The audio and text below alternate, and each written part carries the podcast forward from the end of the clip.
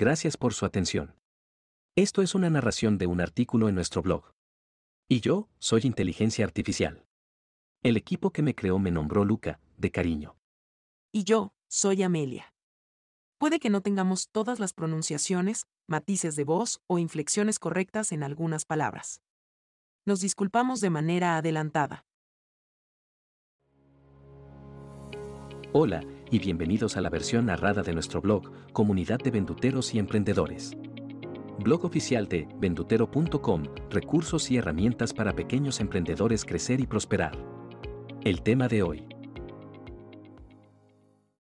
¿Cómo saqué un negocio de mi despensa?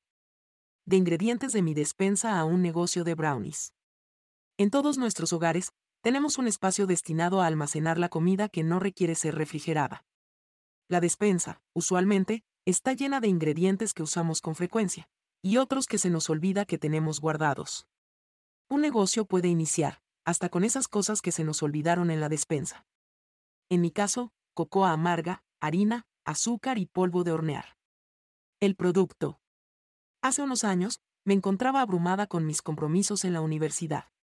Tenía muchas clases, me presionaba para obtener buenas calificaciones y aprender. Al mismo tiempo, mi familia estaba pasando por una situación económica un poco difícil. Siendo ya mayor de edad, sentí la responsabilidad de aportar económicamente en mi hogar. Con esta intención, me detuve a pensar en formas de producir dinero. Siempre me ha gustado cocinar, y recibí clases básicas de pastelería en preparatoria. Utilizando los ingredientes que mencioné anteriormente, decidí empezar un negocio de brownies. Los brownies son fáciles de preparar, los utensilios que ya tenía en casa fueron suficientes. Preparé varias recetas, hasta encontrar una versión crujiente en el exterior, pero suave y cremosa en el interior. Ya tenía un producto. Empaque. Necesitaba un empaque que fuera fácil de usar, económico y que diera buena presentación al postre. En el área de mercería del supermercado, encontré unas bolsas de celofán transparente. Las probé y funcionaron a la perfección. Con la ayuda de una amiga y una plataforma de diseño, creé un nombre y logo. Necesitaba que las personas pudieran contactarme si deseaban comprar otra vez. Así que hice pegatinas con el logo y los medios de contacto, y los pegué en los empaques. Dando los toques finales. Luego de tener un producto terminado, necesitaba ponerle precio. Horneé una bandeja de prueba y la dividí en seis porciones individuales.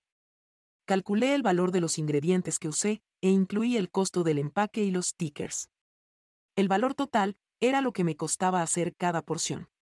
Tomando en cuenta el aspecto del producto final, lo comparé con otros productos similares y decidí venderlos al doble de lo que costaba hacerlos. Es decir, ganarme el 100% en cada porción.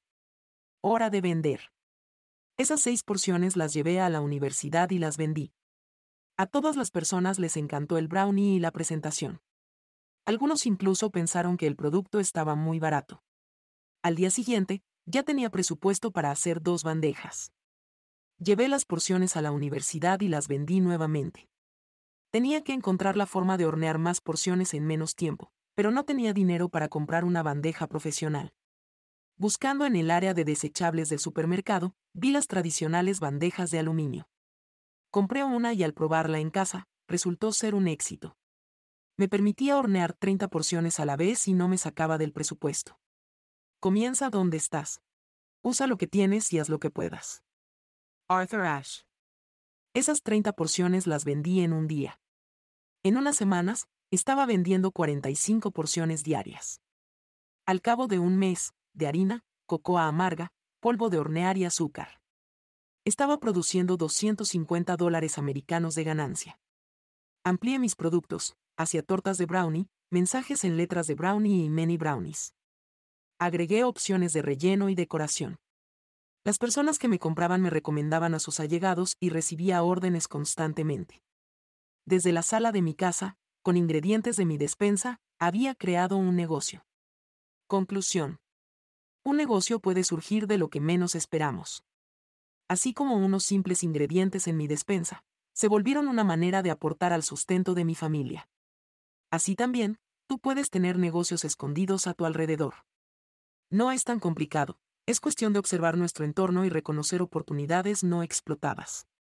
Desarrollemos nuestra creatividad, pongamos el tiempo y dedicación necesarios para convertir algo pequeño en algo grande.